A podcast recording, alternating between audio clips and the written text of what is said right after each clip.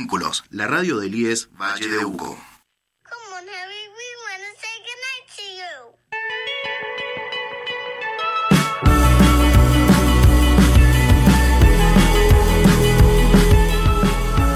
Hola a todos, ¿cómo están? Buen jueves. Estamos acá en, en un nuevo programa de Hashtag Noticias por FM Vínculos. Estoy re bien acompañada por Lau acá conmigo en el estudio y en los controles Dari. Iba a decir Emma. ya arrancábamos mal la mañana, la, el día. Eh, pre. Hola. Buenos días, iba a decir, bueno, ya lo dije. Buenos días. Buenos días y buenas tardes para los que nos van a escuchar en horario de tarde, porque nuestro programa sale Sale a las también. 17 horas. Así, así, así no me retan después. Eh, previa, eh, pre, prejueves, como fuera previernes, porque mañana es feriado. Así Mañana que- es feriado. Mañana, mañana es feriado, exactamente. Pero no todas las personas van a tener ese feriado. Mi hermano trabaja, es empleado de comercio y él trabaja, así que ¿Horario normal? horario normal. Mira vos. Así que Igual deberían pagar doble. sí.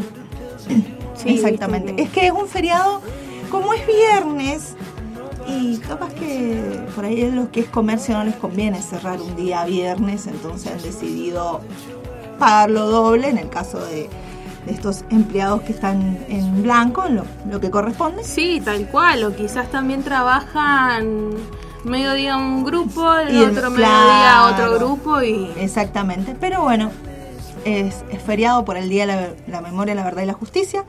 Seguramente el fin de semana se van a estar realizando algunos eventos, ya les iremos a, a contar. ¿Y qué tenemos para hoy, Nati? ¿Con qué coment O sea, porque vamos a, a decir que vamos a, vamos a tener asistencia perfecta a partir de ahora. La verdad que sí, vamos a empezar con un nuevo ciclo en, en Hashtag Noticias que eh, vamos a estar eh, eh, invitando a los precandidatos a intendente del departamento de San Carlos.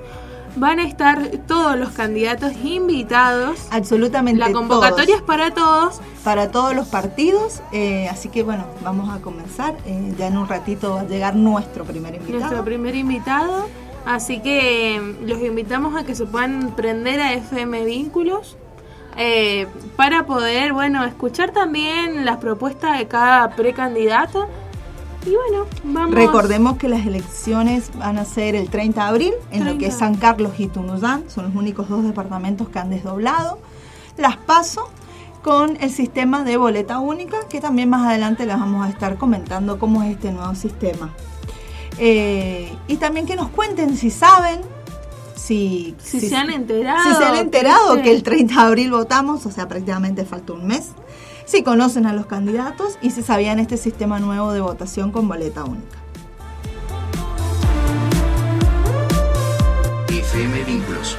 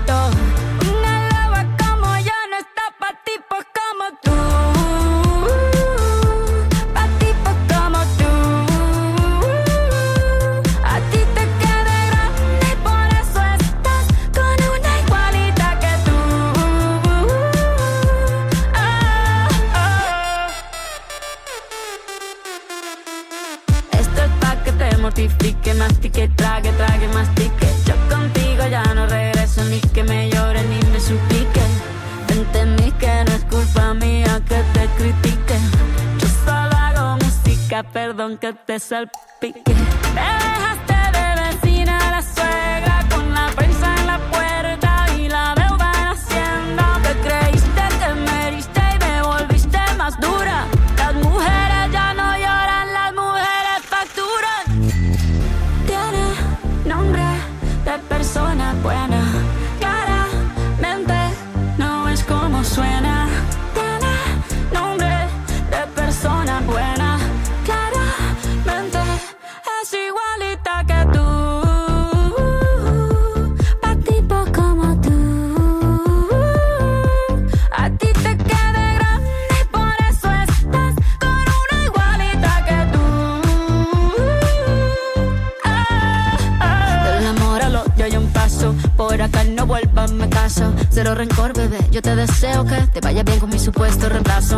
Ni qué es lo que te pasó. Estás tan raro que ni te distingo. Yo valgo por dos de 22. Cambiaste un Ferrari por un Twingo. Cambiaste un Rolex por un Casio. Vas acelerado, dale despacio. Ah, mucho gimnasio.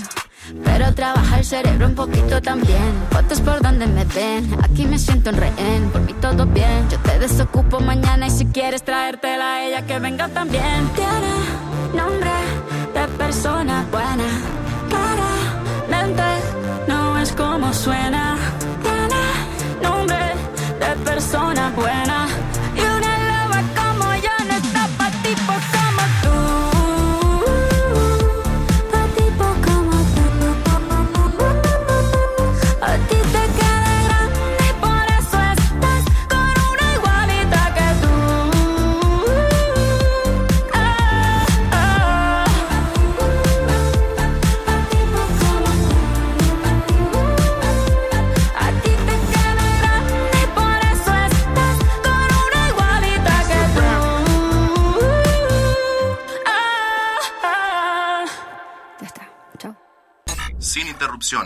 sin anuncios molestos. Es FM Vínculos.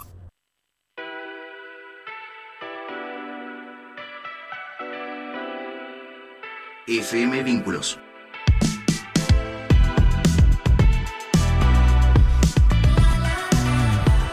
Faltando cuatro minutitos para las 11 de la mañana, decíamos que mañana es feriado por el Día de la Memoria, Verdad y Justicia y los departamentos siempre realizan algún evento o el acto protocolar que corresponde. En Tunuyán se va a estar proyectando la película Argentina 1985, que está dirigida por Santiago Mitre y escrita por Mitre y Mariano Linay, y está protagonizada por Ricardo Darín, Peter Lanzani y Norman Brisky.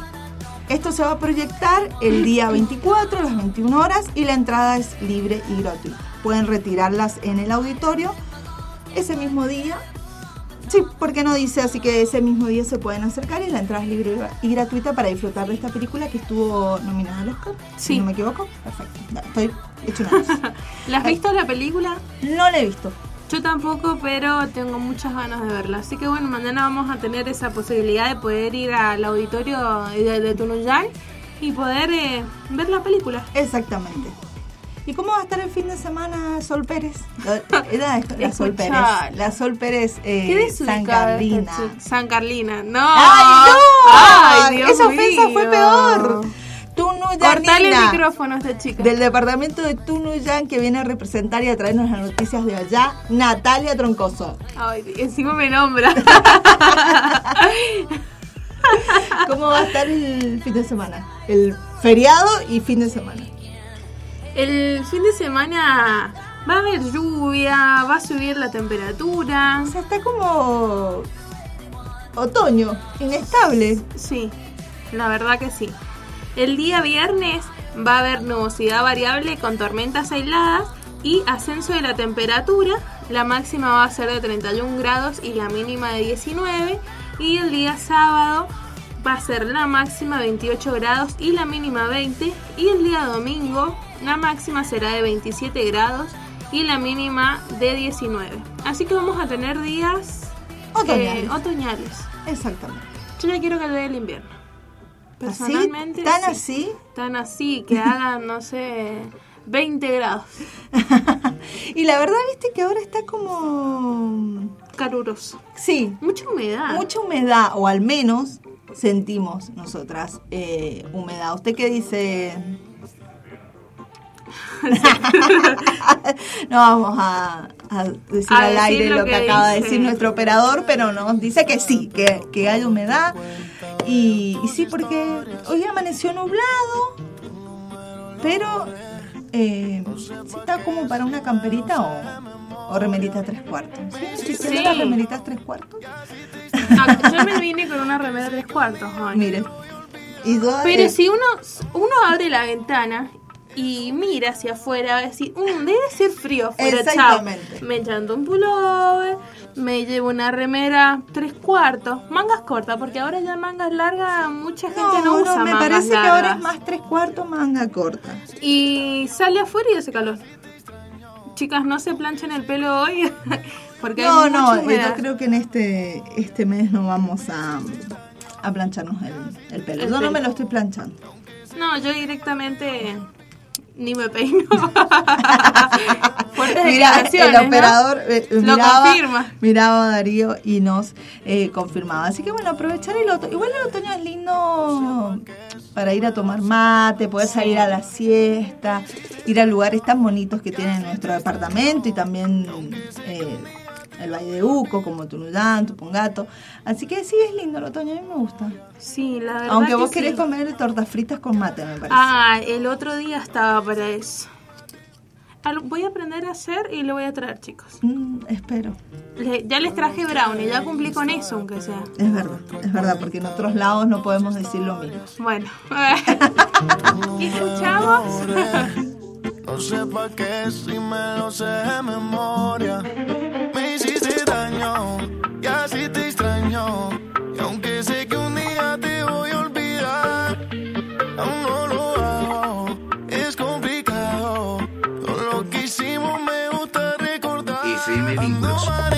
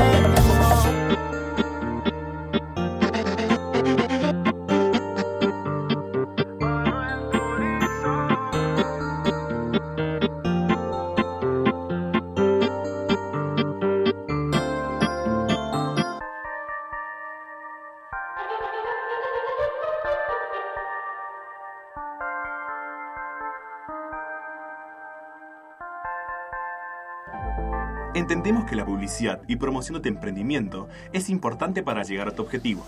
Por eso, ahora en FM Vínculos vas a poder anunciar de manera creativa tu emprendimiento, negocio o local. Queremos cambiar el paradigma de la publicidad tradicional y anunciar de manera diferente, creativa e innovadora. Si estás interesado o interesada, puedes escribirnos a nuestras redes sociales, llamar al 2622 58 60 42 o hacer cartas al Martín 235 de la consulta.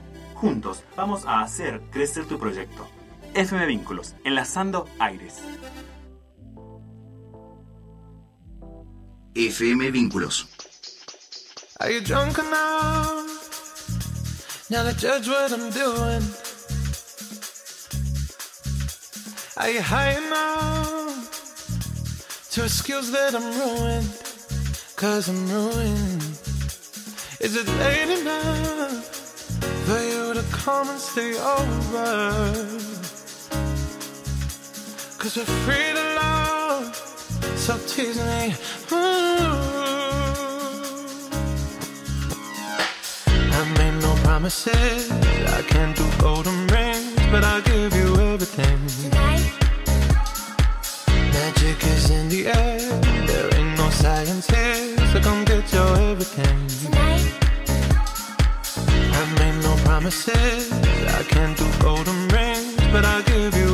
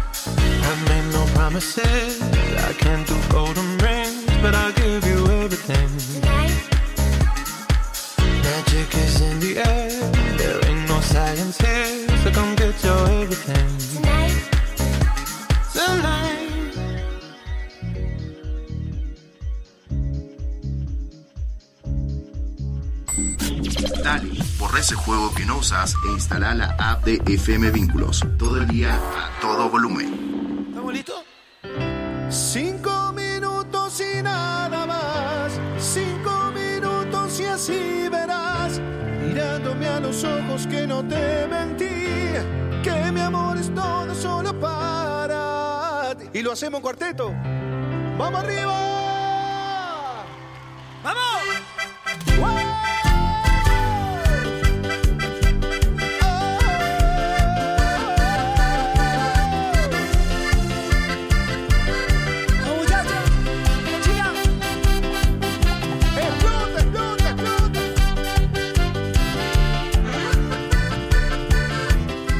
estamos escuchando La Conga 5 minutos a pedido de las chicas del instituto que nos escuchan todas las mañanas. Decir, no, y ahí alguien va a mentir. Escuchan todos nuestros programas. Nuestros programas y Radio Vínculos, por supuesto, siempre. Así que le mandamos un saludito a Verónica que ha pedido este tema. No tires al vacío.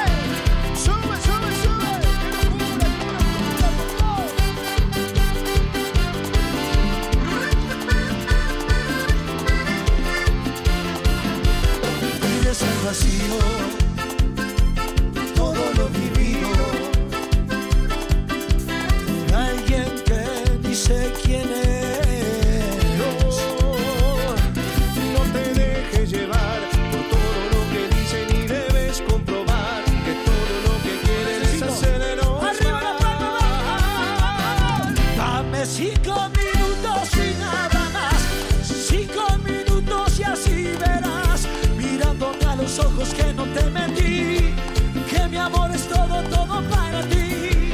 Cinco minutos y así sabrás que estás en el mundo, mi amor, mi paz. Desarma esas valijas,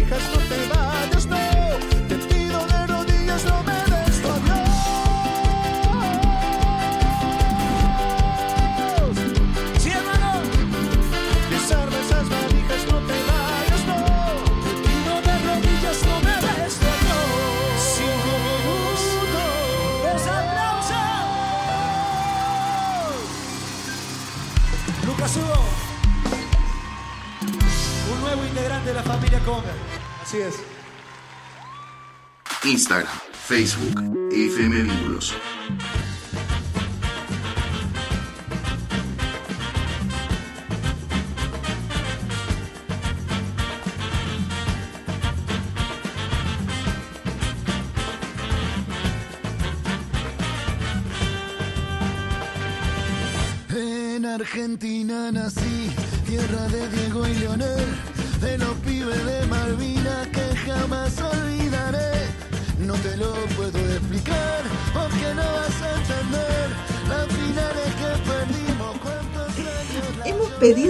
Canción, Natalia. Obviamente, y acá dentro del estudio es una fiesta. Ya afuera en los controles no, nos miran con cara rara. Pero acá estamos. ¿Y por qué? Hoy juega la selección en nuestro país después de haberse consagrado campeón del mundo en diciembre del 2022. Van a estar jugando en el Monumental y esto es una fiesta. Buenos Aires, Debe ser una locura. una locura. Eh, Creo que no, no ha ido nadie a trabajar. Están todos en Núñez. no, me comentaba, estaba leyendo, me comentaban que en las calles se ven prácticamente vacías, algo inusual para ser día jueves, porque está todo muy concentrado en lo que va a ser la llegada de los eh, jugadores. Que el primer plan es que lleguen por colectivo, pero en caso que no suceda, no se pueda por la cantidad de gente que se acerca a saludar, eh, lo van a hacer en helicóptero. Ese es el plan B. Me parece que van a recurrir al plan B. Definitivamente me parece que también. Sin va- duda alguna Sí, va- sí, porque va a estar todo el mundo. Los que no han conseguido entrada se van a concentrar sí. en las calles. Así que. Y va a ser una verdadera fiesta.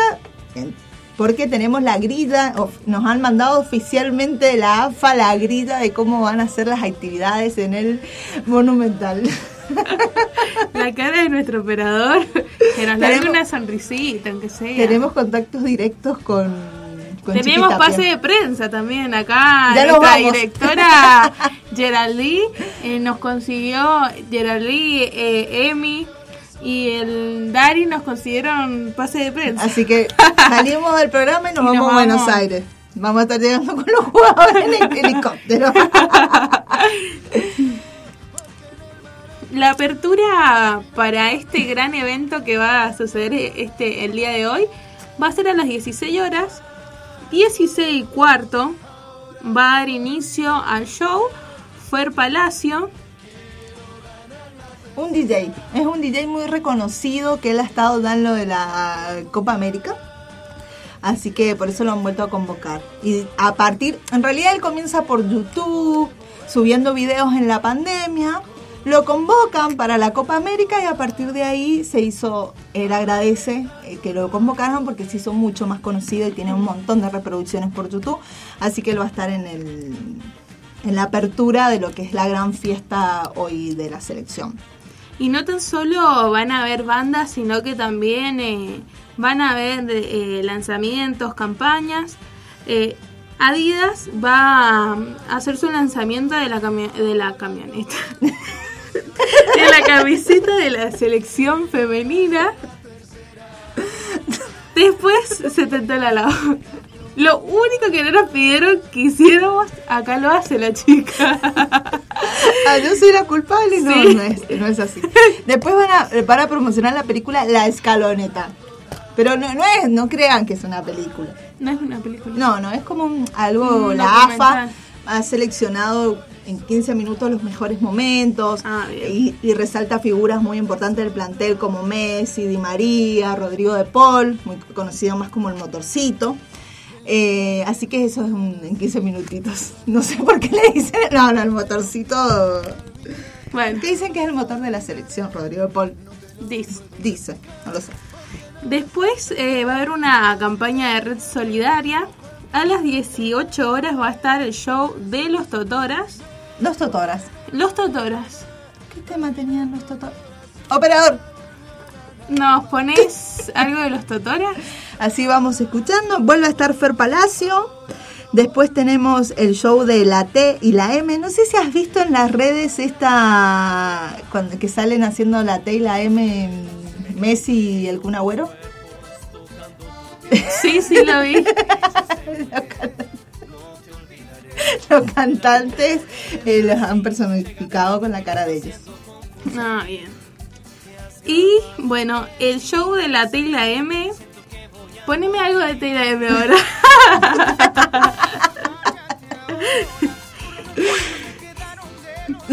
Después, a las 7 y 10 va a estar Fernando Romero y Tula cantando Muchachos. La canción del Ícono mundial. de- Recordemos que Fernando Romero no había conseguido entradas para ir a ver a, a la selección y bueno, fue invitado exclusivamente por Chiquitapia. Encima Como nos es- invitaron a nosotros, lo invitaron a él. eh, sí.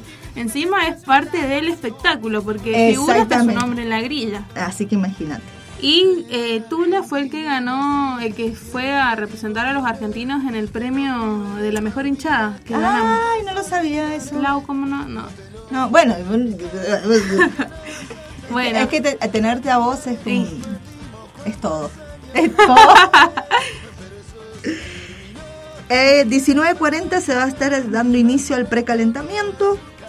Después se va a hacer entregas de plaquetas protocolares. Bueno, todo lo que es la activación comerciales de los sponsors de AFA. Y a las 20 y 20 se van a entonar las estrofas del himno nacional argentino. Que a mí lo que me sorprendió es que No esté Lali. no esté Lali. ¿Qué pasó con Lali? Capaz que Lali de gira, no sé. No sabemos por dónde está Lali. En unos 5 minutitos. Ya, ya, ya nos Ya comunicamos. Ya nos comunicamos con ella. 20 y al- 30 comienza el partido, Comienza el partido. contra Panamá. Que- bueno, viste que el entrenador de Panamá no quería traer los jugadores, trae todos suplentes. No sé si se enteraron de esa noticia que... Mm. No, no. Sí, no, no quería venir. Parece que el entrenador no quería venir a jugar un amistoso con Argentina porque sabe que en realidad vienen a como a hacer un complemento nada más porque Sí.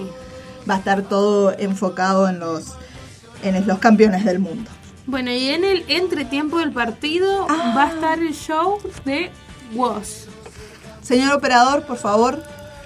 Lo hemos hecho trabajar esta mañana, Darío. Y eso que todavía no llega el plato fuerte. Estamos esperando. Y, y ma- más va a tener que trabajar. Hace unos años fui a ver a Woz. ¿De verdad? A- acá estuvo en el anfiteatro de Tunuyán Ay, eh, para tiempo Semana Estudiantil. Me no parece que en el conocido. 2019. Sí, pero un show Espectacular. impresionante. Yo no conocía ninguna canción de él, pero la pasé re bien. Bueno, y post partido van a hacer la entrega de la Copa del Mundo, festejos, festejos obviamente. De festejos, de más festejos, porque los festejos van a empezar a las 4 de la tarde, o sea, ya han empezado. Ya está el, todo lo que, bueno, es periodismo, va a estar llegando al, al estadio.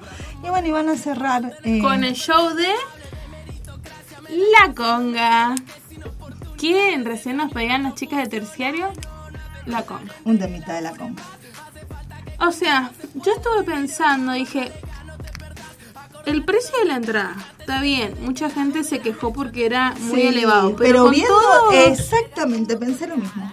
O sea, vas estás Está pagando perfecto. un ver a los jugadores del mundo, campeones, ar- artistas, tenés cuatro o cinco artistas que sí, no, me- a la verdad que está muy bien organizado, han organizado muy bien la grilla, así que felicitaciones para los organizadores. la verdad que sí, y mm, para mí va a ser un día de mucha fiesta. Ojalá, ojalá que se pueda porque sí, las calles van a estar Sí, también. Y también lo iban a ver eh, un control muy fuerte eh, respecto para poder controlar las eh, entradas porque hay muchas entradas falsas, réplicas y demás.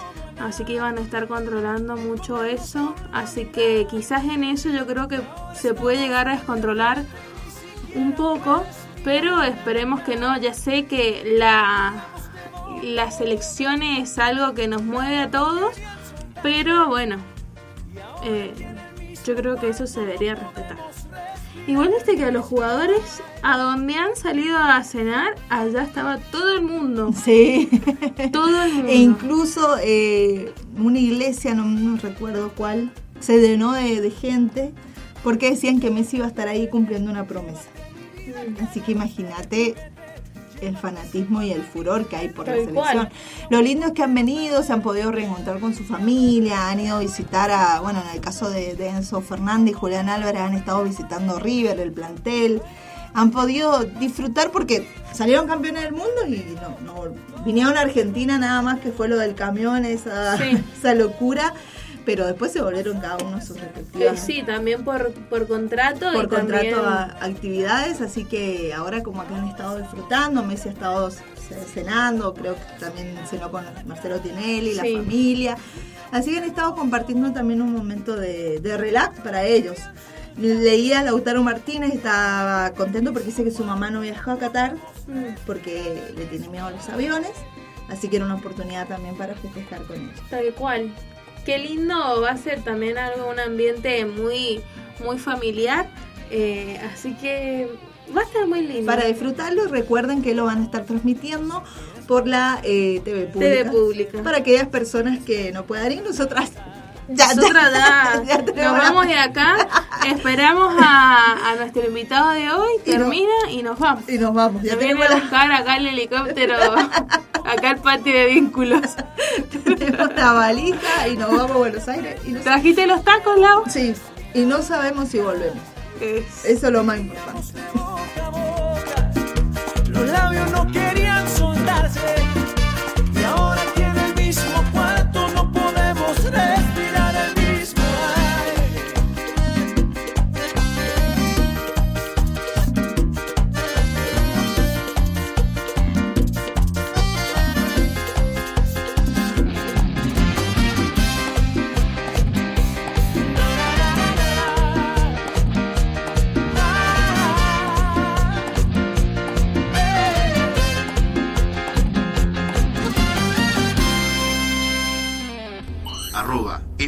FM Vínculos 897.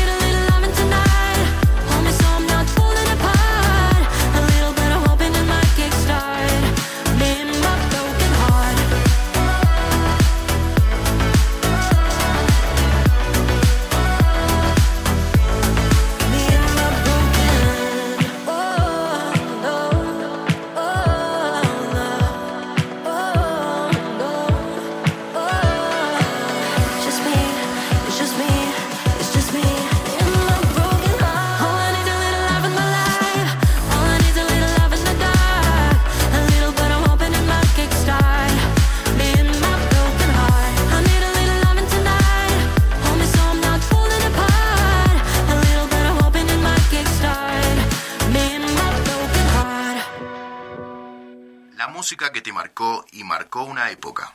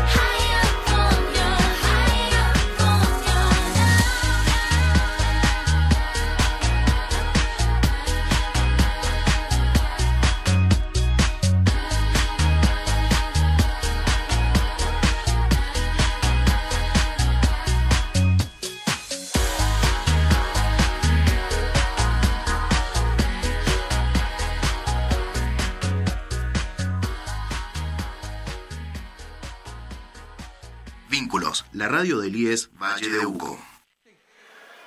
Mándale, escucha.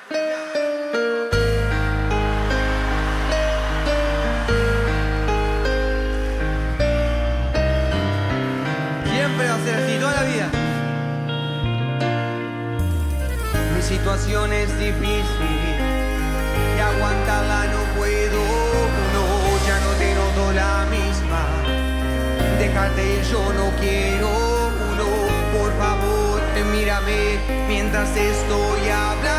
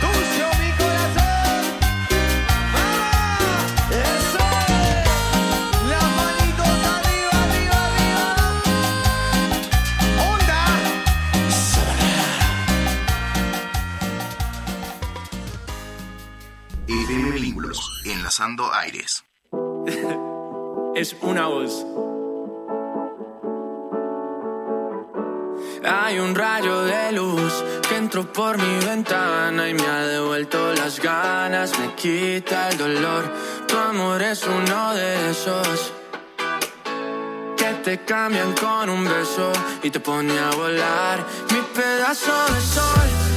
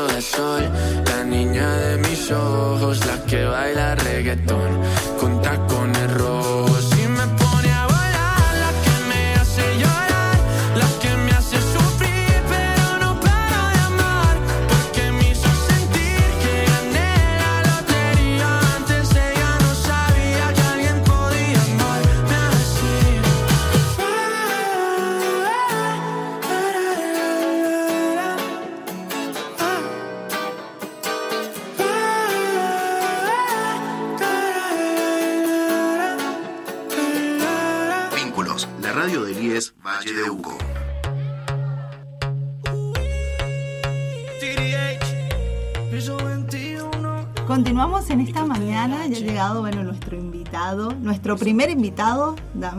Estamos dando inicio al ciclo con Juan Torres, actual concejal del Partido Justicialista y ahora precandidato a intendente para las elecciones PASO. Bienvenido Juan. Bueno, Laura, Juan, gracias. Juanchi, Eh, yo, yo soy conocido como Juanchi. Juanchi entonces. No le digo Yo soy Juan, Juanchi Torres. Juanchi Sí, Torres. sí, sí, Juanchi Torres. Sí, conocido así desde muy, desde muy pequeño. Todo el mundo me llamó Juanchi, quedó y a la verdad que me siento muy cómodo. Ah, bien. Es lo importante. Sí, sí. Juanchi Torres, él ha vivido muchos años en la vida de San Carlos, así que un- de nuestro pueblo. ¿Cómo estás, Juan? Muy bien, un placer de, de visitarlos. Ya he venido otras veces a esta radio por, por otros proyectos, por otras ideas que he compartido con, con la audiencia. Un saludo muy especial a la audiencia eh, que está escuchando la radio y también al instituto, ¿no? Que, que también eh, sostiene y, y me parece genial que existan estos medios y estas formas de poder llegar a la comunidad desde, bueno, principalmente ahora porque estamos en, en- en acto eleccionario, pero es una radio que trabaja todo el año y con, con temáticas sumamente modernas e, e interesantes para la comunidad. Así que me parece genial estar acá con ustedes, les agradezco la invitación. Y eh, vamos a ver, sos el primero. Soy el primer precandidato intendente que está con ustedes. Bueno, un placer, un honor. Gracias. Un honor. Gracias, gracias. Juan, eh, Chi, eh, ¿cuáles crees que fueron los momentos como más trascendentales de tu carrera política? Sí, como que Uh, nos hagas un pequeño pregunta. resumen, porque sabemos que has comenzado desde muy joven, igual Eh, sí, sí. seguís siendo joven, pero has comenzado muchos años militando en el- lo que es el Partido Justicialista. Se me llenó así mi cabeza de, mucha, de muchas emociones, de muchas cosas lindas. Eh, vengo militando desde muy joven. Eh, hace muy poquito le planteaba a algunos compañeros y algunas compañeras que mi universidad en lo político, mi universidad en la formación fue la gestión del, doctor Mario Iñazú. Aprendí ahí muchísimas cosas de lo público. Trabajé en el municipio, en el área social. Eh, aprendí millones de cosas, innumerables de formas de, trabajar, de articular, de generar eh, trabajo con la comunidad. Y para mí eso fue una de las experiencias, una de las experiencias más grandiosas en lo político, que tenía que ver con la parte ejecutiva. Eh, luego, bueno, se vino la experiencia de, la concejalía, de trabajar con un, con un equipo, con un grupo de amigos, de, de profesionales, de vecinos, que encaramos un proyecto hace más de, hace ya 10 años, más de 10 años, que, pensábamos en lo político como la posibilidad de, de poder llevar a, una banca eh, nuestros ideales, nuestros compromisos, nuestras formas de ver el mundo, nuestras formas de pensar. Y, y se dio en primer lugar con, con Juani, con Juani Cofré, y después, eh, después seguí yo. Y juntos hicimos una dupla en el Consejo que empezó a reivindicar y a plantear temas importantes que, que no se venían planteando en la agenda municipal y que básicamente tenían que ver eh, con, con la responsabilidad eh, del municipio, con, con tratar de, de empujar para que una gestión, para que la gestión que esté gobernando sea transparente y además para poder controlar desde la mejor manera posible y hacer visible aquellas cosas que quedan de alguna manera tapadas eh, por, por muchas circunstancias, por muchas situaciones que tienen que ver lógicamente con la política y el poder.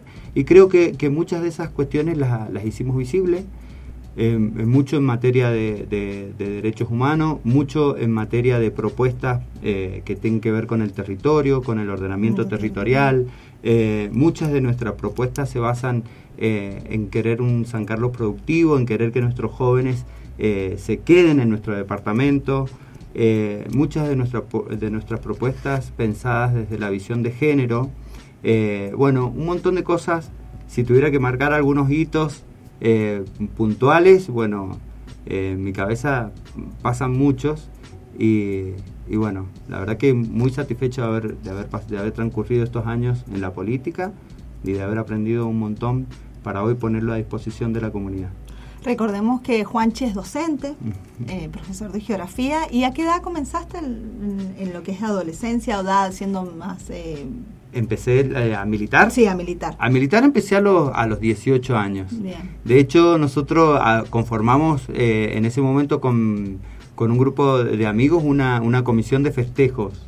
Porque nos gustaba, yo, yo soy profe de folclore también, entonces Ah. nos gustaba mucho, el, eh, había bailado mucho en vendimia, en tradición desde muy chiquito, eh, integré también lo que era el, el el- el grupo de, de ballet de Plácido Lucero en aquel momento. Reconocido Eh, en el departamento también, así que has bailado. Con la hija de Plácido, eh, bailamos juntos, aprendí a bailar folclore y, y también me fui integrando en esto de cómo hacer fiestas, de cómo con Gustavo Ferreira en aquel momento y, y- y un grupo de, de gente maravillosa con la que aprendí a gestionar desde, desde lo artístico y desde lo cultural. Y bueno, fuimos una comisión que trabajó en el municipio durante dos años eh, haciendo vendimia también vendimia departamental, así que conozco eh, lo que es el la- lo que es el tema de, de escenarios, conozco la parte artística, vestuario, todo ah, eso. bien, así que eh, como que fuiste relacionando las dos cosas, la política con esto de lo cultural y lo artístico que lo traías desde chiquito. La- la- lo, lo artístico, lo político, lo cultural, eh, las organizaciones sociales. Trabajé durante un tiempo en la cuna, en la cuna del sol en aquel momento, eh, enseñando también algunos talleres de, de- de folclore. Bueno, una experiencia sumamente eh, rica para mí y bueno, como les decía recién, una experiencia que me encantaría poner al servicio de, también de, de los sancarlinos y de las sancarlinas. ¿Y qué te motivó a, a postularte como precandidato intendente? Bueno, la verdad que eh, nosotros venimos trabajando hace un montón de tiempo en política, como se los venía contando, y me parece que eh, cuando estamos en, política cada, cada uno piensa en responsabilidades mayores a, a medida que pasa el tiempo. Pero no solamente, o por lo menos en mi caso no lo pienso como, como una cuestión de que, bueno, ya es hora de ser intendente, sino que entiendo que hay un cúmulo de, de lo vivido y de experiencias que, que me pueden poner al servicio de una función como esta. Eh, sé que es un momento complejo, sé que es un momento difícil, eh, pero yo no dejo de soñar. Así que eh, voy a poner esos sueños a, a disposición de que la vida se encargue de cumplirlo con, con mis compañeros, con mis compañeras, en la militancia. Y bueno, eh, lógicamente pidiéndole a la gente que acompañe nuestras ideas, nuestros proyectos y, y nuestro sentir por San Carlos, ¿no? que, que es para nosotros muy importante. Y ya que hablaste de compañeros y compañeras, ¿querés contarnos cómo está conformado tu equipo? ¿Quiénes te están acompañando en este proceso de la precandidatura? Bien, si bien, si bien atrás de las figuras que estamos en, en la boleta hay, hay muchos otros compañeros y compañeras, eh, en este momento que, que entiendo que son cortos los plazos, voy a contarles quiénes son Que eh, nuestros compañeros que están en la lista. En la lista. Eh, en, este, en primer lugar está Karimé Mercado, una, una compañera feminista y una compañera abogada que, que ha trabajado mucho por los derechos de la mujer y lo sigue haciendo. También nos acompaña el Chino Flores, que es Franco de la Villa Cabecera. Él también es un, un técnico que es un técnico en forestación, que para San Carlos, que somos la capital del árbol, nos parece muy interesante eh, ponerlo eh, y estar ahí para, para discutir esos temas. Después Nancy Peralta, una directora de, escuela de, de acá de San Carlos también, de, de Chacón. Y Germán Guevara, un activista ambiental, un profesor de educación física que trabaja mucho también con, con hockey en distintos clubes. Ah, Germán. Eh, Germán. Me sonaba eh, Germán. Germán. y Germán, profesor de- Germán. de rugby. también. Gabriel y Oscar de, de El Cachito de, de Paredita, un vecino que conoce muy bien las realidades de su comunidad y que nos, nos sirve pero muchísimo porque tiene una enorme sensibilidad por lo que les pasa a los pareditanos y por lo que le pasa al sur.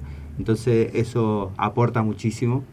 Eh, y después eh, también el, Beto Pavés, eh, de una agrupación política muy interesante en San Carlos que viene trabajando hace mucho tiempo en la militancia, Valentina Capdevila, nuestra trabajadora social de la lista, y Mario Galdame, también un técnico en administración pública que ha sido que ha estudiado acá en este en este instituto de, de nuestro querido San Carlos. Bien, entonces así estaría la lista conformada para este 30 de abril. Así es. Y bueno, ahora te está acompañando Jimena. Jimena, Jimena La vamos a presentar, y- por más de que no quiera hablar, Sí. la vamos a presentar. Porque también es parte de, de tu equipo, no va en la boleta, pero es... Nunca digo que es mi secretaria, es mi compañera, es con quien Tu mano derecha, por así mucho, sí, decirlo. sí. Así que bienvenida también, Gracias. Jimena. ¿Y cuáles son los ejes de, de campaña? Bueno, nosotros venimos trabajando, eh, usted, yo quiero en esto ser un poquito claro, porque eh, el municipio cada vez, tiene, eh, cada vez es más grande, cada vez cumple más funciones. Y, planteo empezar a hablar del municipio antes de, contarles cuáles son nuestras prioridades en nuestra plataforma, porque entiendo que lo primero que hay que hacer es ordenar lo que tenemos para poder avanzar sobre lo que proponemos.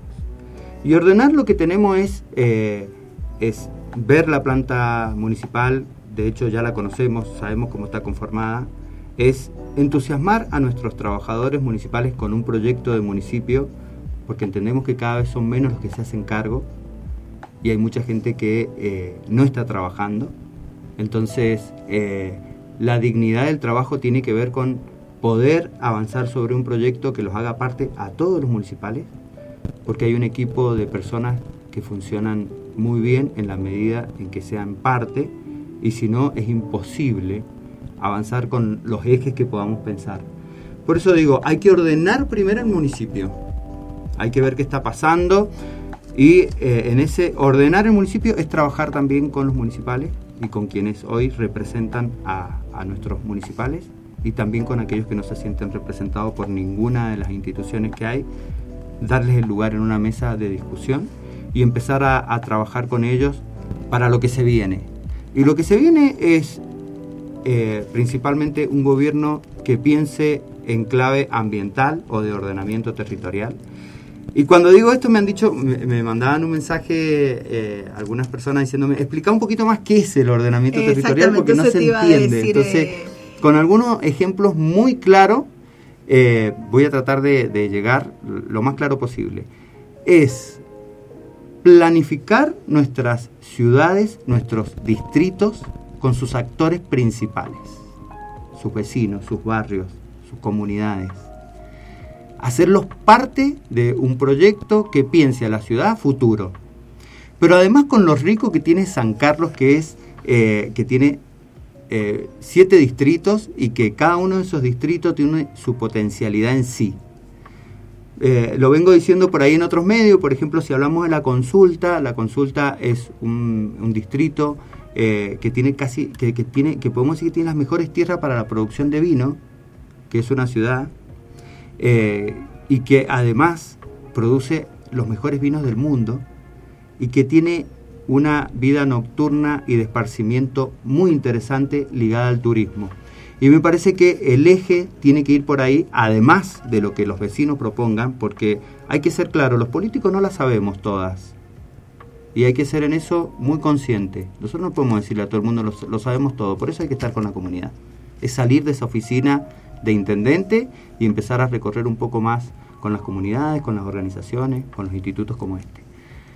Después cuando hablo también de la villa, decimos, la villa es un, una- es un distrito histórico, cultural, administrativo. Entonces tenemos que avanzar en, ese, en esa propuesta de la villa cabecera como un punto también turístico y con sus características eh, para fortalecer. ¿cierto? Eh, hoy vemos, por ejemplo, que en uno de nuestros patrimonios más importantes de la Villa Cabecera, que es la escuela, la ex escuela Matías Apiola, funciona la policía. Bueno, ese espacio, tenemos que llegar a un acuerdo con la provincia, sentarnos a charlar y dejar que ese espacio sea nuestro centro cultural por excelencia en todo el departamento. Yo sueño con eso, por ejemplo. Claro. Sueño con eso, que sea nuestro, nuestro espacio cultural. La misma municipalidad tiene funcionando hacia adentro eh, todo lo que es la parte de servicios y todo lo que es la parte de eh, camiones y, y demás. Toda esa parte hay que relocalizarla urgentemente y dejar en la esquina municipal un gran eh, centro cívico donde estén todas las direcciones, donde la gente no se tenga que mover de Eugenio porque necesita la beca de los chicos y volver a la villa para hacer la ficha APRO porque hay que rendirle al Tribunal de Cuentas. Bueno, esa es la visión que tengo. Yo quiero que una persona llegue a San Carlos, termine su circuito administrativo y se pueda ir directamente a su casa y no tenga que estar dando vuelta por todo el departamento, por estas oficinas que están deslocalizadas del municipio. Sí, como que esté todo concentrado en lo que es la villa y la, la Es- ese es el ejemplo fundamental. Después, cuando hablamos de Eugenio Busto, entendemos que Eugenio Busto es un distrito sumamente comercial y que brilla los días sábados con un montón de gente. eh, incluso desde el, desde el sur del departamento, mucha gente viene los días sábados en la mañana a comprar a Eugenio Bustos. Me parece que hay que reforzar eh, esa, esa visión de un distrito comercial con infraestructura pensada en eso. Eh, y bueno, y si nos vamos hacia el sur, también vamos a encontrar que es una zona altamente productiva. Tenemos las mejores aromáticas del mundo, las exportamos, pero nos quedamos sin agregado de valor. Entonces, además entendiendo que el sur ya va a tener una conexión distinta con Malargüe, con San Rafael, por las rutas que los vinculan, y ni que hablar del paisaje del sur de San, de San Carlos Sí, y sí, de su como que fuera la puerta, aprovechando también al paso de las carretas, la puerta a darle bienvenida a San Carlos. ¿no? Exactamente. Desde el sur. Esto que decías de Eugenio Bustos, por ahí agregar también los dos parques que tiene Eugenio Bustos, de, de darle un poco también más de vida de lo, lo comercial y, y estos dos parques que están ubicados en ese distrito y por ahí están medio relegados o y no se les da una actividad o algo que se podría hacer los días domingo un espectáculo o, o algo así, darles más vida también. Bueno, ahí te cuento, Laura, que nosotros hemos, hemos luchado mucho, hemos sacado eh, ordenanzas para que el Parque Raúl Alfonsín eh, no sea el espacio donde sigan llevando instituciones, no sea el espacio donde sigan donan- donando calles, donando terrenos, Terrenos para, para otras instituciones. Entendemos que la- las instituciones necesitan espacios, hay que buscar otros lugares, Claro. pero no ese, Si no se desvirtúa un poco la idea de, de parque, ¿no? Exactamente, porque además ese parque eh, lo crea mm, eh, el intendente eh, Firpo con una, con una claridad absoluta que es el, el espacio de amortiguación de la zona industrial que estaba, está localizada en ese lugar y entonces ese espacio de amortiguación era lo que permite de alguna manera que proteger a los sancarlinos, a la gente que vive en Eugenio, de la contaminación, Contaminación de las- que, que podía generar esa, eh, que puede generar esa industria, porque la industria sigue estando, el parque industrial sigue estando. Que no se le ponga contenido, que no se vaya en función de, de una política industrial, es otro tema. Entonces, eso, eso es lo que nosotros planteamos que tiene que ser el ordenamiento territorial, que es la clave del eje de, trabajo en el municipio, con una secretaría, y que además esa Secretaría de, de Ordenamiento Territorial y Medio Ambiente tenga una dirección para el tema de aguas. Eh, todo el mundo defiende la 7722, todo el mundo plantea que hay que cuidar el agua, pero a la hora de generar propuestas nos quedamos cortos y eh, con el equipo pensamos de que sí o sí hay que avanzar sobre eh, cómo utilizamos el agua en nuestros parques. Eh, hay, tenemos parques en donde todavía se sigue regando eh, a manto. Todo el mundo sabe lo que es a manto. Se largan las acequias del agua, se inunda el lugar y ahí perdemos en, millones En el Raúl de Alfonsín. Exactamente. Perdemos millones de, de litros de agua. No, eh, hay que ir de a poco porque entiendo que son inversiones muy grandes y de mucho valor. Hay que ir sistematizando el riego de nuestras plazas. Tenemos plazas que están secas, absolutamente secas, la de Eugenio Busto. Eh, hay placitas de barrios que no se le está dando la, importancia que se le tiene que dar como el, lugar donde se congrega la familia, donde se congregan los niños, las niñas, donde está la niñez eh, protegida, porque de eso se trata también las plazas eh, en los distintos lugares.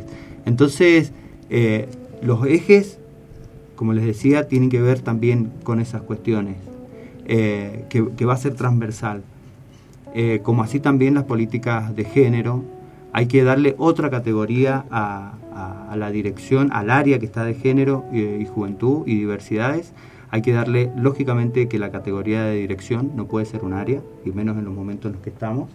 Y hay que dotarla de recursos, porque las situaciones que se viven respecto a la violencia de género son sumamente graves y si no hay un municipio presente y articulador, me van a escuchar muchas veces la palabra articulador porque me parece que es fundamental plantearlos.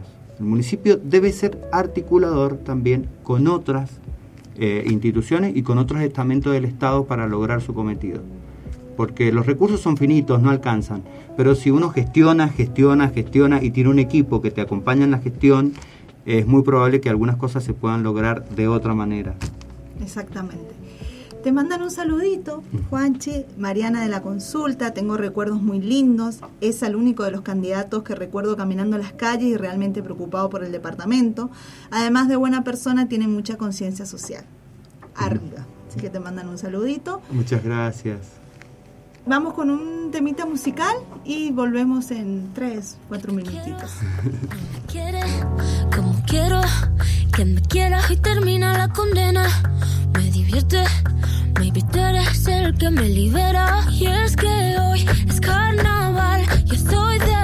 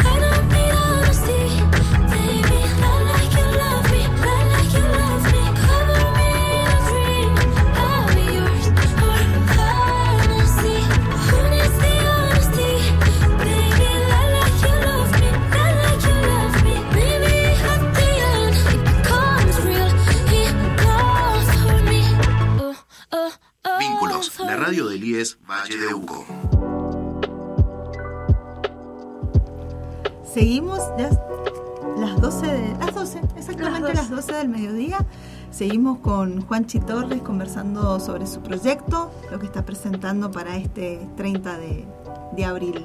Y conversábamos fuera del aire lo de la boleta única. Vamos a, a conversar un poquito de esto, ¿no? Esta, lo que genera eh, controversias y Lo algo- nuevo. Lo nuevo, como todo lo nuevo. Así que igual todavía no sé, se ha dado difusión, o sea, se está dando difusión, pero no sé si la gente todavía está muy informada de... Eh, para, para ir pensando más o menos en los plazos, en los tiempos, eh, recién en estos días se va a estar oficializando la, liber- la perdón, la, Boleta. la boleta, Boleta. la boleta única, se va a estar oficializando. Entonces, recién en estos días vamos a saber bien cómo va a ser la boleta de los, de- en la que vamos a votar los sancarlinos y las sancarlinas. Ah, bien. Entonces, ¿qué pasa con eso?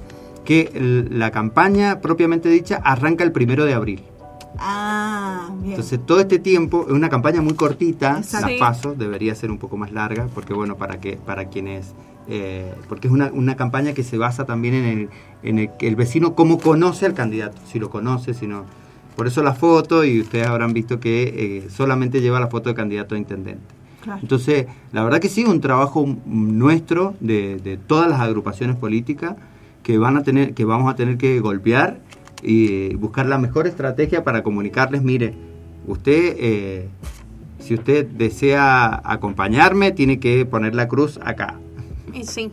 Eh, si quiere acompañarme que- con toda la lista, puede poner la, la cruz acá. Ah, bien, porque su- supongamos, tenemos boleta única. Sí. Me gusta Juanchi, Ajá, supongamos, no me gustan sus concejales, un ejemplo. perfecto. Voto a Juanchi y en concejales no va ninguna cruz. Puedes no poner ninguna cruz o puedes optar por los- las otras listas de concejales. Ah, bien, bien. Eso te da la, eh, eh, fue una discusión en, en la legislatura cuando se aprobó la ley y eh, una de las propuestas fue de que se pudiera poner también un cuadro que dijera voto lista completa.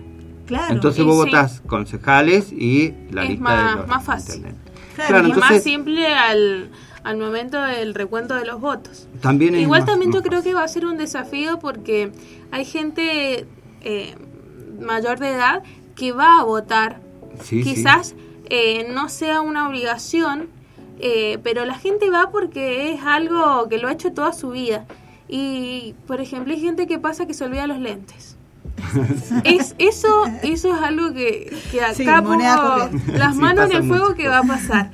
Eh, y que eso va a también ser un, todo un Y desafío también porque leíamos en el spot publicitario, nos comentaba Jimena, que no va a ser cuarto oscuro, va a ser por box. Por Vox. Sí. Entonces no vamos a poder mirar el de al lado. Tampoco Va a se Machetear. sobre. Tampoco se Se entrega. entrega la boleta doblada al presidente de mesa, o sea, la urna, si ingresa en la urna sin sobre.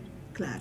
Es, es una experiencia nueva, bueno, lógicamente que eh, ahorra muchísimo dinero en cuanto Sí, a lo que estábamos hablando, que era boleta y demás, pero para los partidos minoritarios también es un problema porque implica un desafío de hacerse conocer eh, en su comunidad.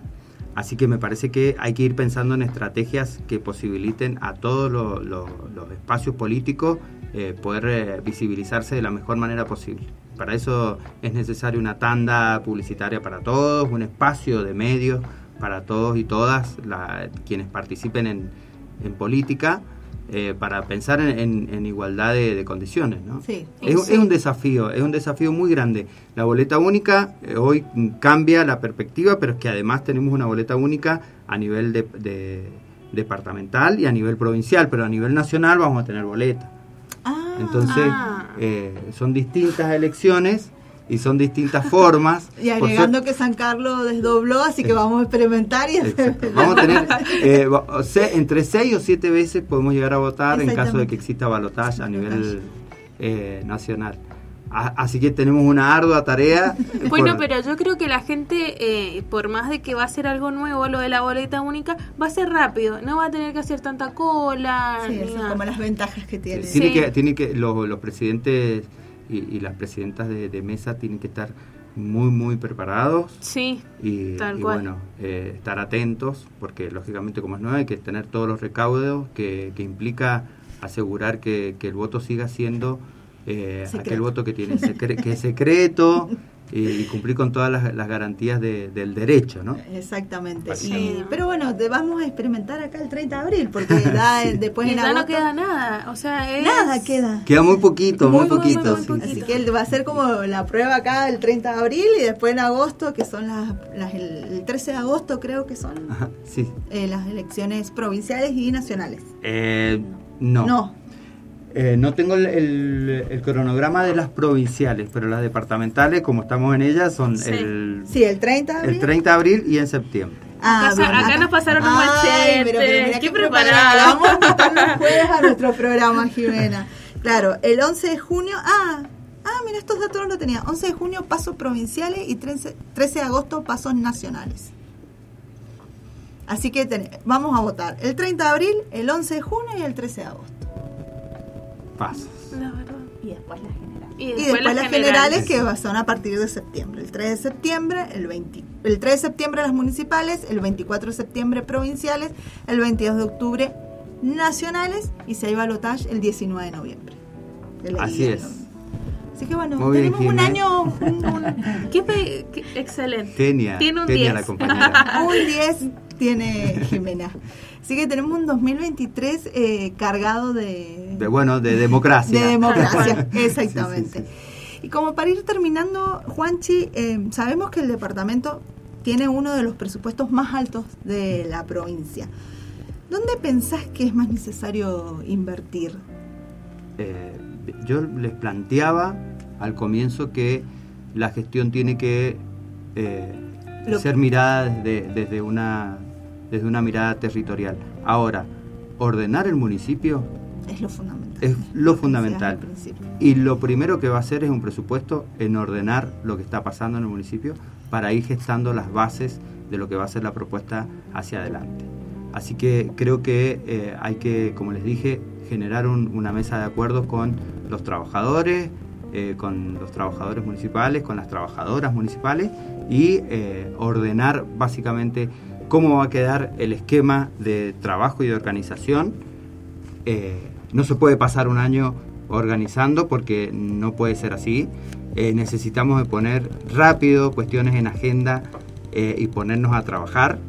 Eh, yo, yo lo planteo en muchas oportunidades, esto de las políticas sobre género, sobre las políticas ambientales, sobre las políticas que tienen que ver con, con nuestro patrimonio histórico.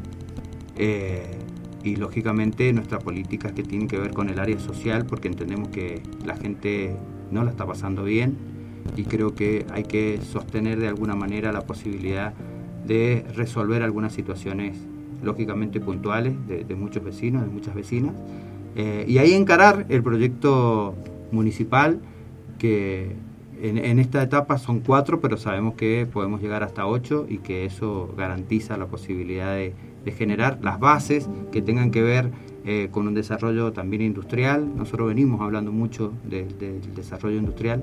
Si bien los municipios eh, a veces muy poco pueden hacer respecto de, eso, creo que eh, como articuladores podemos pensar en, en industrias que vengan a San Carlos y que tengan la garantía de, de poder trabajar generando mano de obra genuina y me parece que ese es un gran desafío para que no todo eh, tenga que pasar por eh, el Estado municipal. No, no puede ser la única opción ser eh, municipal, ser policía, ser... Bueno, no puede ser la única opción. Hay que diversificar y generar oportunidades. No estoy diciendo que si vos elegís ser eso está mal, no lo estoy diciendo así. Sino que haya como Sino un que- abanico de posibilidades dentro de lo que se puede. Exactamente, que puedas abrir un poco más el espectro, generar oportunidades y bueno, para eso eh, no es solamente decir ya lo vamos a hacer y vamos a llegar, porque yo les estoy mintiendo si les digo así. Hay que generar las bases que permitan ir creciendo y desarrollándose de a poco.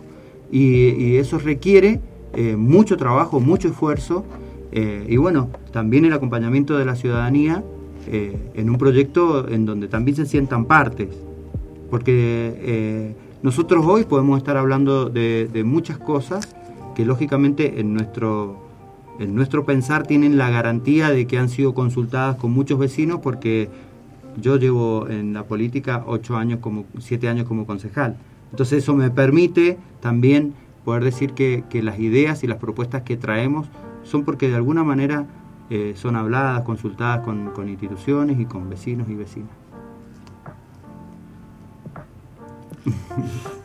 Sin palabras.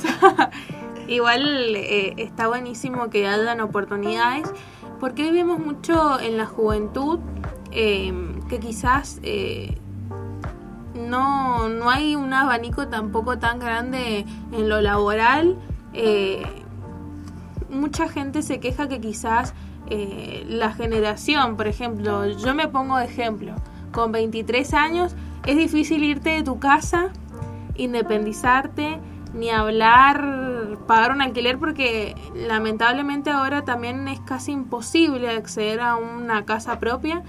Y, y eso, qué sé yo, también los jóvenes buscamos eh, alguien que nos acompañe también en eso, porque por más de que hayan muchas cosas que ordenar, eso también creo que es algo fundamental.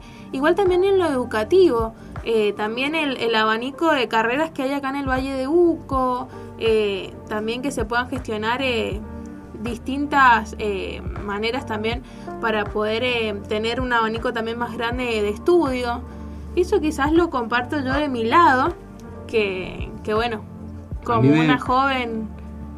Me parece genial lo que estás diciendo, porque sí han existido en este municipio propuestas, incluso con, con la intendencia de Mario Iñazú, recién se las nombraba, existió la posibilidad de que se hicieran acá los dos primeros años básicos, los tres primeros años sobre ingeniería y que después pudieras ir a estudiar a Mendoza. sí. Existieron varias eh, propuestas y articulaciones con las universidades que lamento que después no se le diera la continuidad que, que se merecen esos proyectos, eh, además de tener que pensar en la juventud también como Valle de Uco, porque entiendo que eh, una visión de Valle de Uco permite también generar más oportunidades, ¿no? Tal cual. Eh, pero además pensar también en lo recreativo. Es, decir, se- eh, es un municipio que se ha olvidado de lo recreativo con respecto a los jóvenes, con respecto a los y las jóvenes. Entonces es importante pensar en un montón de acciones, lo recreativo, la educación, el acceso a la cultura, eh, la, educación sexual integral. Eh, hay, hay muchas, eh, no, se, no puede ser solamente que la foto en donde aparezcan los jóvenes sea durante una campaña. Tiene que haber una política respecto de la juventud. Y tiene que estar de alguna manera vinculada a lo que nosotros venimos proponiendo con respecto a las políticas de género, de género y diversidad. Y amparada en una dirección que además no solamente traiga propuestas, sino que genere con los jóvenes. Eh, esto que vos planteás eh, está buenísimo porque pareciera ser que los jóvenes es un, es un grupo etario, es una edad que no, se- que no es escuchada, que no es tenida en cuenta. O que es Eh, escuchada nada más en momentos políticos para ir a votar y nada más. Exactamente. Entonces eh, se, se pierde la, la visión integral de la juventud dentro de una sociedad que, que requiere, de, requiere de ponerse en acción respecto de los jóvenes. Y eh, es un desafío. Yo siempre lo digo, son momentos difíciles, son momentos en donde hay que repensarse también con el otro. Y es muy difícil porque lo que se ha perdido después de, de la pandemia, o por lo menos yo lo, lo puedo entender así, es esa mirada colectiva de la sociedad. Es decir, miro lo que me pasa a mí, yo trato de resolver lo que me pasa a mí y, y lo demás, bueno, ya, habrá tiempo para lo demás o no lo, no lo hay. Ayer fue el, Día del Agua y nos juntábamos con, con la Asamblea del Agua en la terminal y eh, a veces eh, nos preguntamos por qué la gente no participa un poco más, por qué no se involucra un poco más y me parece que es generalizado esto. Eh, y bueno, es, es- es un desafío en ese sentido porque requiere de, de- de hacer parte al otro de, de lo que está pasando en la sociedad y que, por ejemplo, qué pasa con los bienes comunes como el agua y hay que defenderlo. Pero no solamente hay que defenderlo como lo defendimos en ese momento, hay que seguir el- defendiéndolo. El tema. Hay que darle continuidad a la defensa. Todo lo que más se pueda. Estemos en el lugar donde estemos. Eh, y, si, y si quienes hoy son parte de la asamblea, anoche lo hablábamos, ¿no? Quieren ser también eh, protagonistas eh, en la discusión dentro del poder, hay que preparar a, la- a- a la asamblea para que existan muchos eh, ciudadanos y ciudadanas que estén formados en, en la visión de, de los recursos como bienes comunes. Tal cual. Y bueno, para ir finalizando, eh, contale a la gente o, o dejarle un mensaje a la gente de por qué te tienen que elegir a vos como candidato a intendente de acá de, de San Carlos. Ay, qué, qué tarea difícil hablar de, de uno. La verdad, Pero- eso, eso es muy difícil eh, cuando tú dices, ¿y vos? Y yo, eh, es, es complicado eso, creo que... Bueno, Porque yo- acá comienza tu camino, o sea, acá el 30 de abril es el primer paso y en septiembre seguramente será el... Eh, así el es, nosotros no tenemos internas y tenemos un largo tenemos un largo camino, por eso hay que ir con paso firme y con muchas ganas. Eh, he contado en, esta experiencia de, estar con ustedes que me ha parecido muy interesante por, por cómo ustedes me han generado ciertas emociones respecto de mi historia en la política. Creo que he dicho muchas cosas por las cuales eh, podría ser un dirigente en San Carlos y, cumplir algunos sueños.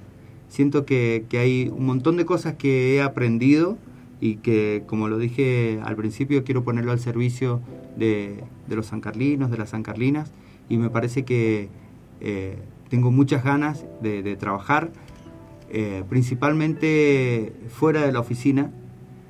Eh, el equipo que, que estamos pensando y conformando es un equipo que tiene que funcionar bien en el municipio y, y que me tiene que dar la posibilidad de salir a ver qué está pasando y generar la posibilidad de contacto permanente con, con la gente, con los vecinos, con las organizaciones sociales, con los institutos de educación superior.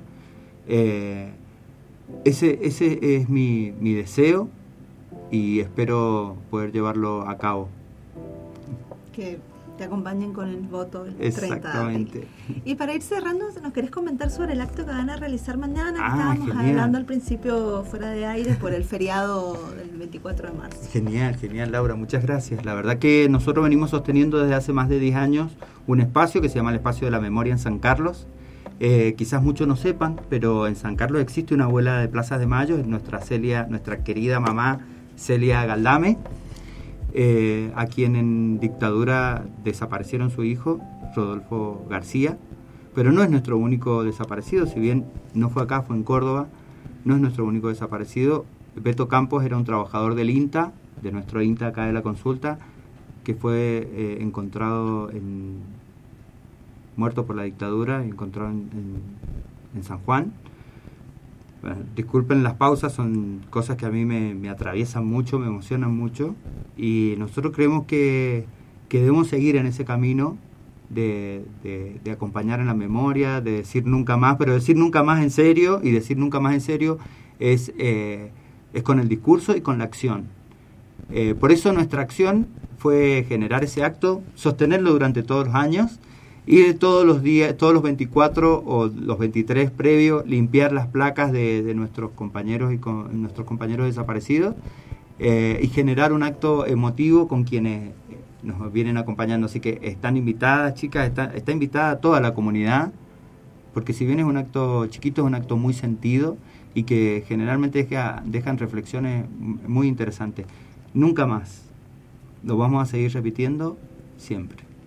¿Y en qué horario sería el...? Es en la calle Circunvalación de Eugenio Busto, Sí. atrás del, del, del Parque Uco, eh, don- cerquita de la Celia. Eh, es en, el, pa- en, el- en la calle Circunvalación a las 10 y media de la mañana en los monolitos donde se encuentran los nombres de nuestros compañeros desaparecidos. Bien, está toda la comunidad invitada. Hasta acá hemos llegado, estamos, nosotros por nosotros nos quedamos. Nosotros pero nos quedamos...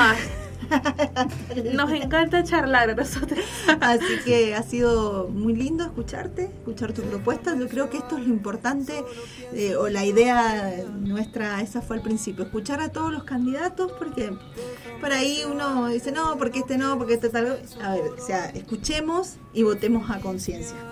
Siempre eso es, es lo fundamental y es lo que queremos hacer con este, con este espacio que hemos comenzado hoy en marzo y vamos a vamos a seguir durante todo el año porque como decíamos tenemos una agenda electoral y de democracia importantísima. Y Así que- además, eh, muy interesante también conocer un poco más a la persona y también como vos comentabas, eh, que por ejemplo es, tienen un mes para poder eh, hacer campaña y demás y también eh, creo que esto les sirve un montón para que ustedes también puedan contar eh, y conocerlos más como decía Lau eh, que la gente de San Carlina pueda conocerlos un poco más y, y para mí es genial. Y también eh, conocer las propuestas, porque también comparto lo que dice Lau, a veces uno se queda con, no sé, con la cara de la persona, porque hay veces que uno ni conoce a las personas y decir, bueno, vamos a ver, queremos escucharlo, a ver que realmente nos comente y, y ver eh, qué propuestas también tiene. Así que bueno, muchas gracias por, por es- estar acá. Y bueno, debutaste en nuestro nuevo segmento. Radial y bueno, eh, para esto existen los medios de comunicación, ¿no? Para que vengan y, y nos cuenten sus, sus propuestas. Gracias Juanchi, gracias Jimena, también no ha hablado, pero era nuestra... nos pasaba los machetitos, así que muchas gracias y em, Temita, nos vamos. Nos vamos. Nos, despedimos. Nos Bueno. despedimos hasta el jueves. Muchas gracias, muchas gracias a ustedes también. Dale, gracias Juanchi. Y nos Encontramos- eh, encontramos el próximo jueves. También vamos a seguir con este segmento invitando también a los otros precandidatos eh, a. Intendente de San Carlos. También tenemos una candidata. eh, Sí, sí. Así que bueno, vamos, van a estar, están todos invitados. Y ya Eh, nos han confirmado la mayoría, así que Así que el próximo jueves no se lo pierdan. ¿A quién tenemos el próximo jueves? Alejandro Morillas. Así que bueno, el próximo jueves lo tendremos a él acá y préndanse a esta nueva sección eh, que es súper interesante para también conocer un poquito más a nuestros candidatos. Qué feliz me haría. Quiero, pero si no voy primero será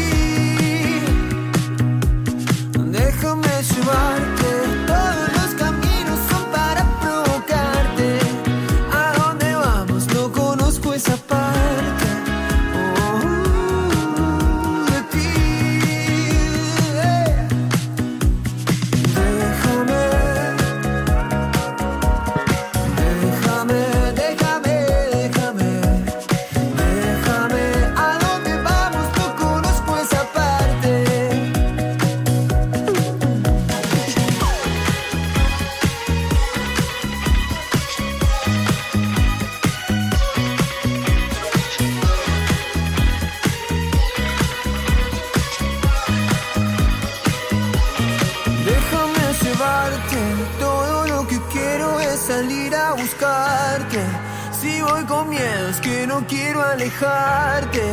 Oh.